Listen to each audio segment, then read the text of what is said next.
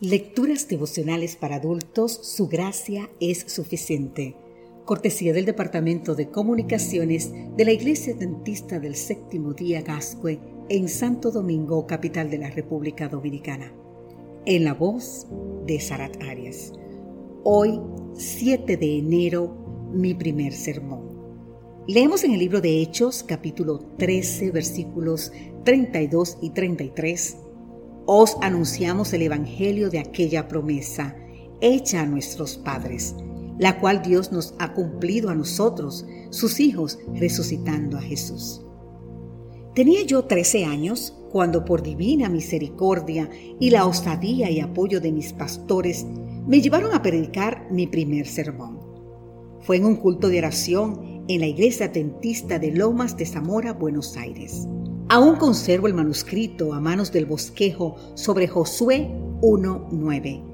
Recuerdo el contraste, porque mientras por un lado estaba nervioso y temblando, por el otro intenté comunicar a la iglesia las alentadoras palabras de Josué, no temas ni desmayes. Mi sermón terminó antes del tiempo estipulado por una combinación de nervios, emoción y agradecimiento, por el tremendo privilegio de poder invitar a la iglesia a confiar en las promesas de aquel que afirmó que iba a estar siempre a nuestro lado. De los 30 sermones que se registran en el libro de Hechos, 11 corresponden a Pablo. Así en Hechos capítulo 13, los versículos 15 al 52, se registra el primero y el más extenso de los sermones del apóstol recién convertido. Si lo leemos, notamos que es como una combinación del sermón de Pedro. Hechos capítulo 2, versículo 14 al 39, y del de Esteban en el libro de Hechos capítulo 7, los versículos 2 al 53, y el único predicado en una sinagoga.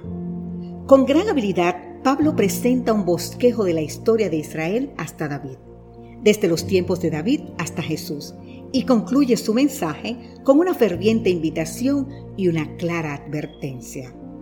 En su primer sermón, Pablo presenta a Jesús cuya venida había sido profetizada por la Escritura.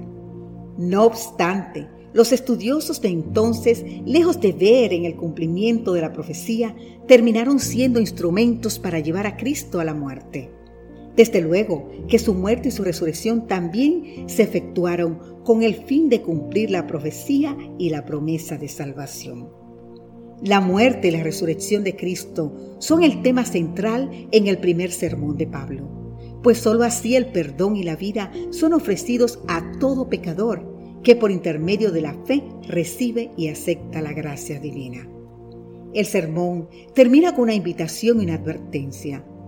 Dios nos concede siempre el derecho de elegir, sin dejar de mostrarnos las consecuencias de nuestra elección.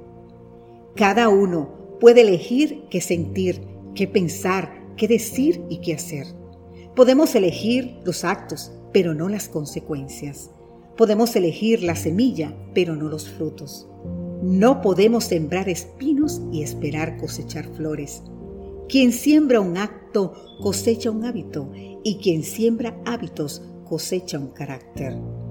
Según Matthew Henry, cuantos mayores sean los privilegios que disfrutemos, tanto más intolerable será la condenación en que hemos de incurrir si no recibimos con fe y correspondemos con obediencia a la gracia que tales privilegios comportan. Querido amigo, querida amiga, hoy seamos agradecidos por las bendiciones recibidas y actuemos en consecuencia. Que Dios te bendiga.